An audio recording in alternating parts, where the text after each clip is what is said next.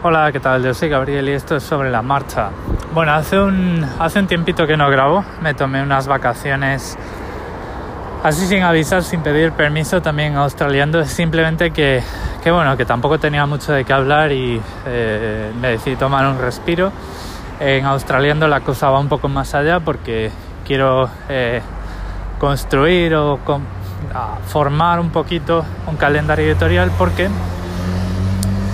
en Australiando ya todo ha cambiado, es decir, mi vida ya ha entrado en régimen permanente, cada vez hay menos sorpresas, el podcast pues se está convirtiendo en algo eh, que ya no aporta tanta sorpresa, entonces pues es el momento de variar un poquito el rumbo, preparar un poquito más los guiones, hacer un podcast un poco más documentado, del tipo a los que hice, por ejemplo, de la historia de Sydney, ¿no?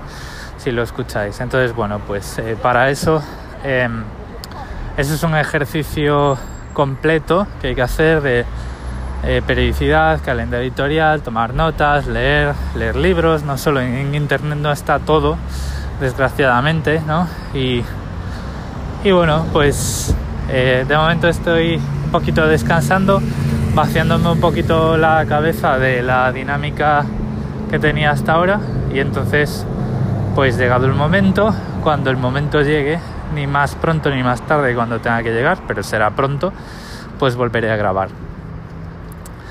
Y, y nada, en sobre la marcha va a ser igual, o sea, esto va a seguir pues siendo un podcast que grabo totalmente eh, sobre la marcha y desde un móvil con Anchor, ¿vale? ¿De qué os voy a hablar hoy? para volver un poquito esto. No es una falacia, pero es una, eh, es una técnica de manipulación eh, súper asquerosa y que está muy al orden del día en casi todas partes, que es eh, lo que se llama luz de gas. La luz de gas, si yo te digo, me estás haciendo luz de gas y no eres consciente de lo que significa eso, probablemente dirás, pero qué tontería está diciendo este, ¿no? ¿Qué es eso de luz de gas? Bueno, luz de gas es un término eh, que se popularizó a raíz de una película de 1944 que protagoniza Ingrid Bergman, en la que eh, bueno, pues un personaje intenta, eh, o sea, empieza a manipular a otro, haciendo que la víctima se cuestione su memoria, su percepción, eh, llegando incluso a pensar que se ha vuelto loca, ¿no? Ella misma, ese mismo, la, la víctima puede incluso pensar que se ha vuelto loca y que la, los recuerdos que tiene no ocurrieron o ocurrieron otras cosas que ella no recordaba, ¿no? Entonces, bueno, pues a base de este tipo de manipulación, el atacante, entre comillas, eh, lo, que está, lo que puede hacer es hacerte dudar de tus propios recuerdos o implantarte recuerdos eh, que son falsos, ¿vale?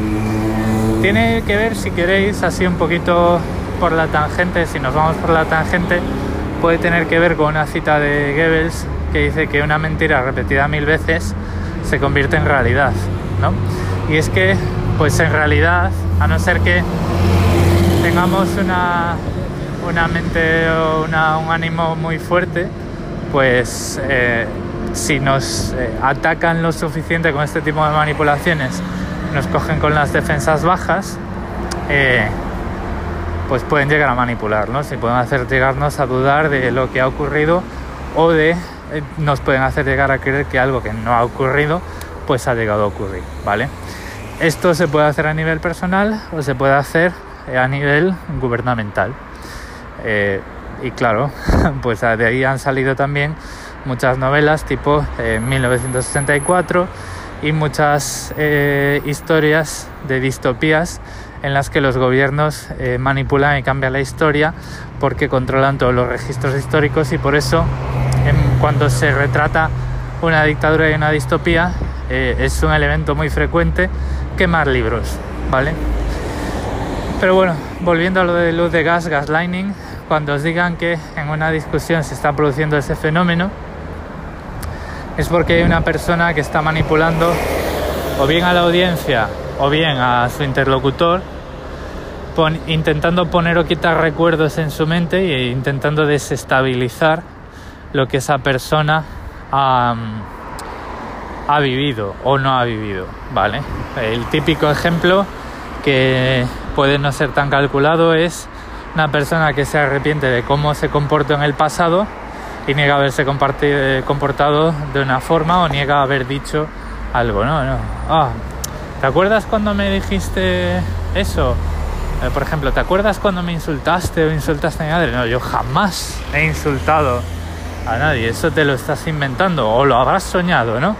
Esa frase de lo habrás soñado suele estar presente en muchas de estas discusiones, no en el punto en el que nos quieran hacer pensar que nos hemos vuelto locos, pero sí en esas discusiones, esas luces de gas de bajo, de bajo presupuesto, vamos a decirlo así, que podemos ver en Twitter, en casi cualquier foro, los políticos eh, los, los unos a los otros. Luego vemos por ahí esos tweets de maldita meroteca donde una persona dice una cosa y hace 10 años había dicho la contraria y hoy no solo dice lo contrario, sino que además niega haber dicho muchas veces eso, acusa a los demás de haber manipulado, etcétera. Bueno, una serie de historias.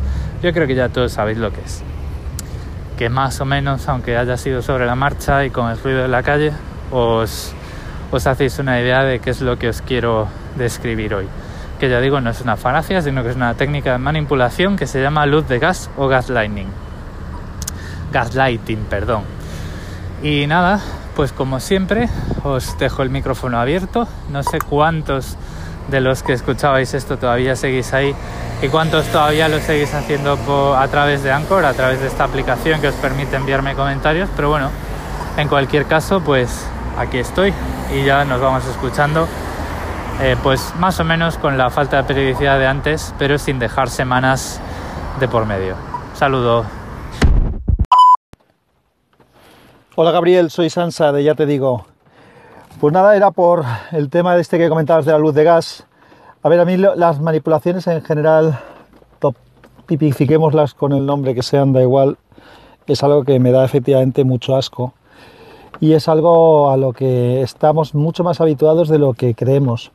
Y que lo vivimos tanto mm, desde una perspectiva, como comentas tú, que es ver los políticos o ver en Twitter y tal, como probablemente eh, en nuestro entorno no muy lejano, incluso cercano porque la gente tiende a hacer esto, a manipular, a, hacer algo que les toca a ellos y, hacerles sentir a los demás que es culpa de, que es responsabilidad o culpa de, ellos. En, las empresas esto se ve mucho. Así que bueno, me ha gustado que tocaras este tema, aunque el tema en sí, como te he dicho, me da asquito. Un abrazo.